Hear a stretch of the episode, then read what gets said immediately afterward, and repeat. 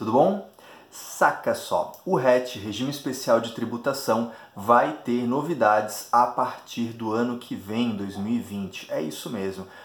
Quais são as possibilidades? Né? O Senado está preparando aí mudanças bem interessantes no regime especial de tributação em todas as modalidades e a gente tem que ficar de olho. E é sobre isso que começa o nosso episódio de hoje do Contabilidade Sem Mimimi, né, para falar de contabilidade de verdade, sem enrolação, indo direto ao que interessa. E agora a gente passa até essa publicação no YouTube, no IGTV e também pelo podcast que você já estava acostumado a escutar. Beleza? Então o que está acontecendo? Nós tivemos, né, agora, dia 8 de outubro, uma comissão do Senado, Comissão de Atividades Econômicas, publicando, aprovando o projeto de lei 888 de 2019. E esse projeto tem a seguinte intenção: é, dar segurança jurídica fiscal para algumas questões bastante polêmicas envolvidas no RET, no Regime Especial de Tributação. Então, por exemplo, uma discussão muito comum é se o RET é, alcança as, as vendas após a conclusão do empreendimento. Né? Há quem diga que sim, há quem diga que não, mas na verdade ainda é um ponto bastante polêmico, há discussões judiciais a respeito disso. Esse projeto de lei traz redação nova para pacificar isso na Lei 10.931, dizendo: olha, a tributação no RET poderá ser feita mesmo as unidades vendidas após a conclusão.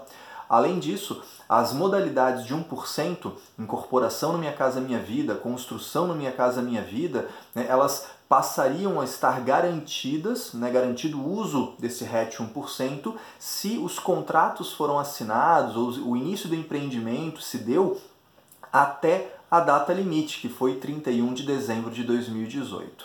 Além disso, vem uma nova modalidade de RET nesse projeto de lei, que é o RET de Minha Casa Minha Vida também, só que pela alíquota de 4%. Seria então para novos empreendimentos, novos contratos, com limite de, de valor por unidade, de VGV por unidade, de 124 mil.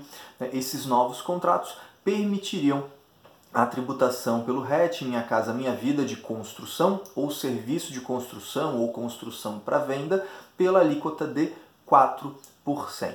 Né? Então, já foi aprovado nessa comissão, agora vai para o Senado, a tramitação vai como urgente, já há um relacionamento, aí, um acordo entre o, o autor do projeto e o senador Flávio Bolsonaro para facilitar que isso realmente né, aconteça, que realmente vá a cabo, vá publicação essa lei, né, esse projeto seja convertido efetivamente em lei. Então a gente tem que ficar de olho. É claro que nada disso é certo, tudo isso pode mudar de uma hora para outra, o projeto pode ter sua redação alterada, pode ser engavetado, mas nós temos aí grandes possibilidades de que a partir de 2020 essas mudanças aconteçam e isso ajude bastante no cenário da atividade imobiliária. Como ela vem crescendo, ela vem melhorando, né, ela vem reaquecendo, é claro que a tendência é isso impactar positivamente para muitas empresas e a gente tem que ficar de olho nisso, sair na frente, acompanhar.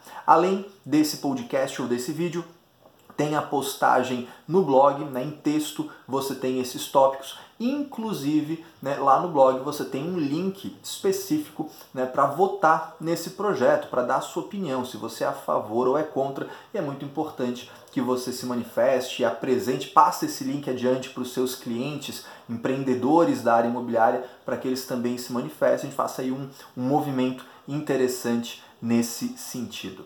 Beleza? Espero que tenha sido útil para você. Se você gostou, aquela história, né? Compartilha com os colegas, comenta. Se você está vendo isso no YouTube, não deixa de se inscrever no canal, deixar aí a ativada a notificação para que a gente possa alcançar mais pessoas, compartilhar informação e elevar o padrão da contabilidade. Tá certo?